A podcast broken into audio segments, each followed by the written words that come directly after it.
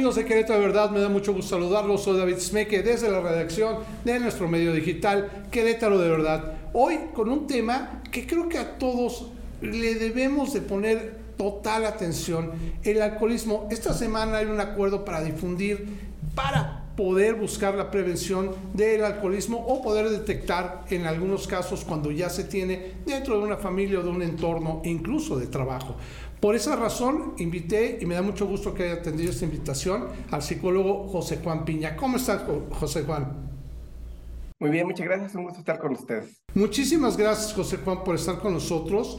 Yo, este, en lo particular, me, me gustaría más que nada preguntarte cómo podemos saber o cómo podemos determinar cuando, este, cuando nosotros estamos en un entorno de alcoholismo. ¿A qué me refiero? Si tenemos algún hijo que esté empezándose a adentrar en esto, ¿cuáles serían las precauciones que tenemos que tener? Si, de hecho, muchas veces no sabemos si siquiera están en eso, aunque estén tomando alcohol. Alguna vez yo escuché, José Juan, y dime si estoy en el correcto, que todo aquel que toma alcohol ya es alcohólico. Entonces, este, yo quisiera entender estos entornos, porque entre mejor lo podemos entender, yo creo que mejor lo podemos prevenir, ¿no crees? Sí, así es. Y, bueno, te, te, platico un poquito.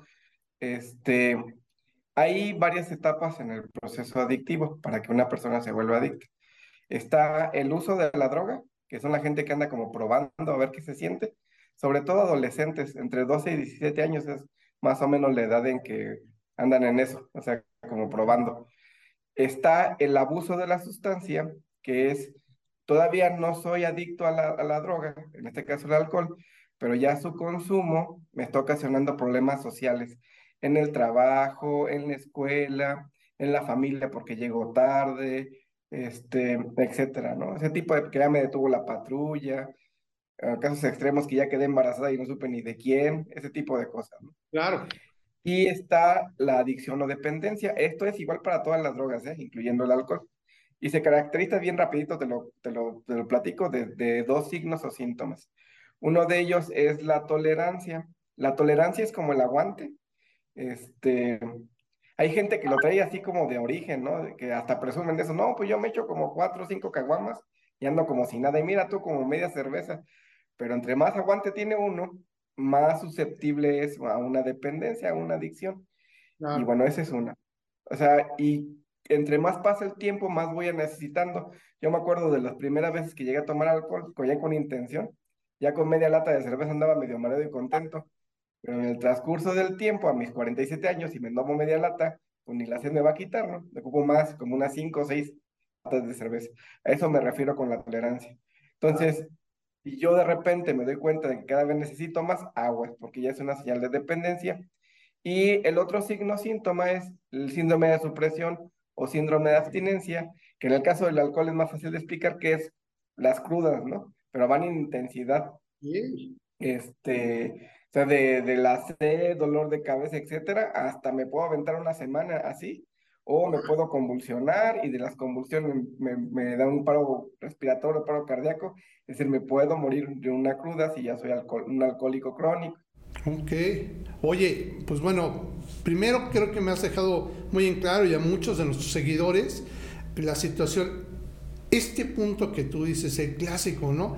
Me voy con los amigos y me echo una, dos botellas y al otro día amanezco súper mal. Efectivamente creo que son dos puntos que eh, enmarcan un poco eh, este síntoma. ¿Es correcto esto entonces? Sí, sí, y entre mayor es la dependencia, más severos son los síntomas de, de abstinencia. La abstinencia son todos los síntomas desagradables que se presentan cuando interrumpo el uso de la sustancia y está el refrán ese que dice, evita la cruda, manténgase borracho. No es que se me quite la cruda, sino que le doy a mi cuerpo lo que me está pidiendo, que es la droga para, para mantenerse estable, entre comillas. Pero es como que le más, este, como si carbón al fuego, ¿no? Claro, bueno, sigue encendido, no se va a apagar eso. Oye, por otro lado, vemos, vemos un aumento, y esto es algo serio y notorio, en el consumo del alcohol en los jóvenes. Bien lo decías ahorita, de 12 a 17 años. Yo he escuchado casos terribles de jóvenes que efectivamente a los 12, a los 14, 15 ya están tomando la sustancia y además con estas características que dices, ¿no? Que buscan tomar mucho, e incluso, pues a veces hasta en forma de retos y todo. ¿Cómo podemos saber si en nuestra casa estamos teniendo un caso de estos? Sí, mira, y es bien importante como para, pues, para los papás, ¿no? Este, estar bien atentos a este tipo de cosas. Pues primero hay que establecer, este, así muy a grandes rasgos, una muy buena relación con nuestros hijos, ¿no? O sea, y esto tiene que ver un poco con la prevención. Si yo no conozco a mi hijo, no sé las cosas que le gustan, este, con quién se junta, es decir, eh, tengo un de pequeño desconocido ahí en la casa, pues mucho menos voy a saber que este, lo que se anda metiendo, ¿no? En este caso también el alcohol. Y de repente me doy cuenta de que se me empiezan a desaparecer cosas en la casa, ¿no? Pues porque el alcohol no es de gratis. O sea, empiezan con la plancha, la grabadora, ese tipo de cosas. Una vez nos llegó un chamaco aquí, bueno, la mamá, que decía, es que acabo de comprar mi lavadora y de repente ya no está. Y resulta que se la había vendido el chamaco a un vecino y la señora todavía la seguía pagando, entonces la tuvo que comprar al vecino y aparte la tenía que seguir pagando, ¿no? o sea, porque sí la necesitaba. Entonces, son ese tipo de señales, ¿no? Este, que me, le empieza a ir mal a la escuela, que cambia de hábitos de, no sé, de, de, para dormirse, por ejemplo, de alimentación, en el aseo personal.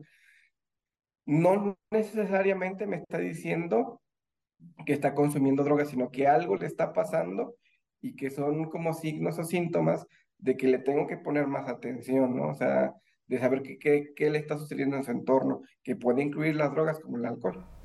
Claro, oye, y aquí otro punto que es interesante, si descuidamos esta situación con los hijos y bien lo dices, entran en una zona de abuso, en ese caso del alcohol, que me gusta mucho que lo refieres que es una droga, porque muchas veces no nos gusta decir eso, o uy, no, hasta pareciera tabú ahí en la sociedad, eh, y abusan de esto, ¿cuáles serían las consecuencias? Me queda claro que hay consecuencias sociales, pero también hay consecuencias de tipo biológicas? ¿Nos estamos dañando?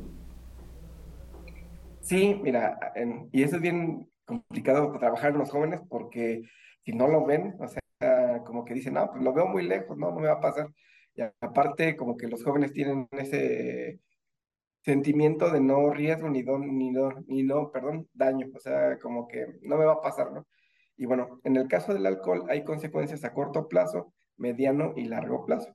A corto plazo, pues son, por ejemplo, las crudas, que me empiece a ir mal en la escuela, los problemas familiares, que me detenga la patrulla, el famoso alcoholímetro también, por ejemplo, este, no sé, que me corran del, ya si yo estoy chambeando, o sea, un adulto joven, que me corran del trabajo porque llegué crudo, o todavía estoy borracho, este, problemas de pareja, o también con los jóvenes, ¿no? Abuso sexual. Todos esos son problemas a corto plazo, ¿no? Que son cosas que pueden ver ellos en lo cotidiano. A mediano plazo, pues ya este, se empiezan a perder las redes sociales, que no me refiero al Facebook, eh, sino que me corren el trabajo, fracaso en la escuela, este, mi familia se empieza a hartar de mí si me empiezo a robar las cosas, etcétera, ¿no? Y a largo plazo, pues ya, sobre todo en el alcohol, que es una enfermedad crónica, es decir, que tarda un tiempo en, incluso también en hacer daño ya orgánico, sobre todo en el hígado, pues empiezan a haber enfermedades del hígado como este, ay, se me fue el término, cirrosis, el hígado gracio, este, problemas cardíacos que luego la, la gente piensa que no, cáncer en el colon, en el páncreas, este, úlceras gástricas y pues la, la muerte, ¿no? Al final nos lleva. Bueno, son una serie de sumas que yo creo que eso es en donde da la importancia de, de estar siempre cuidando el hecho de que sobre todo tanto los jóvenes como a veces, ¿no? Yo sé que el caso clásico que la señora le dice al marido, ay, es que ya estás tomando mucho, ¿no? Y, cuestiones así, y el marido no hace caso.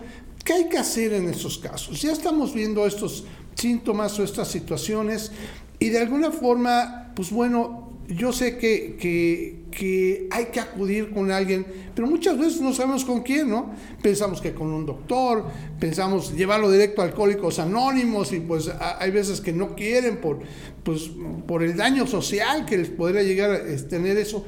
¿A quién se puede acudir en estos casos? Sí, mira, en el caso de AA sí funciona, es un método que está, está altamente probado, precisamente esta semana es la, la Semana Nacional compartiendo esfuerzos con ellos. O sea, funciona, eh, no es internamiento, sino es este, como ambulatorio. Van a su terapia de hora y media a la semana y ayuda. Mucha gente se ha salvado con eso. y también pueden acudir con nosotros sin ningún este, costo.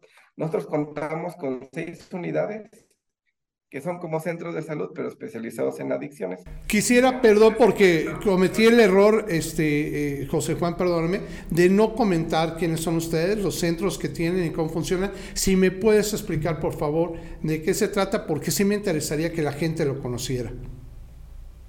Sí, con todo gusto. Bueno, nosotros somos el Consejo Estatal contra las Adicciones, aquí de, o sea, como es estatal, y nos encargamos así como en síntesis de, promover, de llevar a cabo todas las acciones pues para prevenir este tipo de, enfermedad, ¿no? Porque al final de cuentas es una enfermedad desde acciones preventivas hasta tratamiento y también orientar y, capacitar a los centros que ofrecen particulares como son los centros de internamiento para que ofrezcan un buen servicio a la población.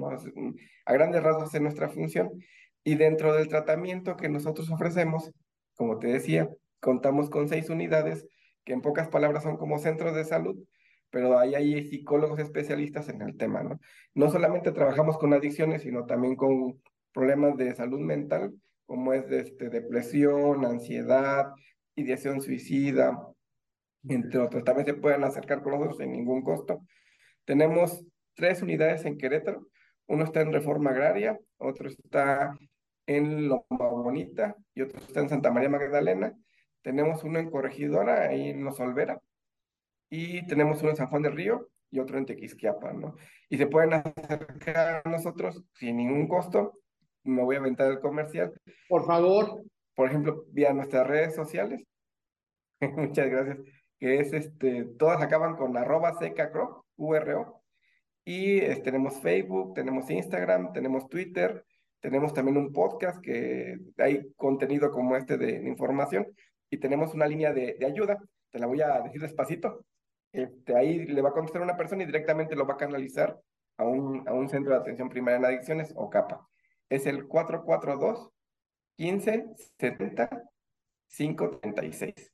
Ahí te otra vez, 442 15 70, perdón, 536. Perfecto, te prometo.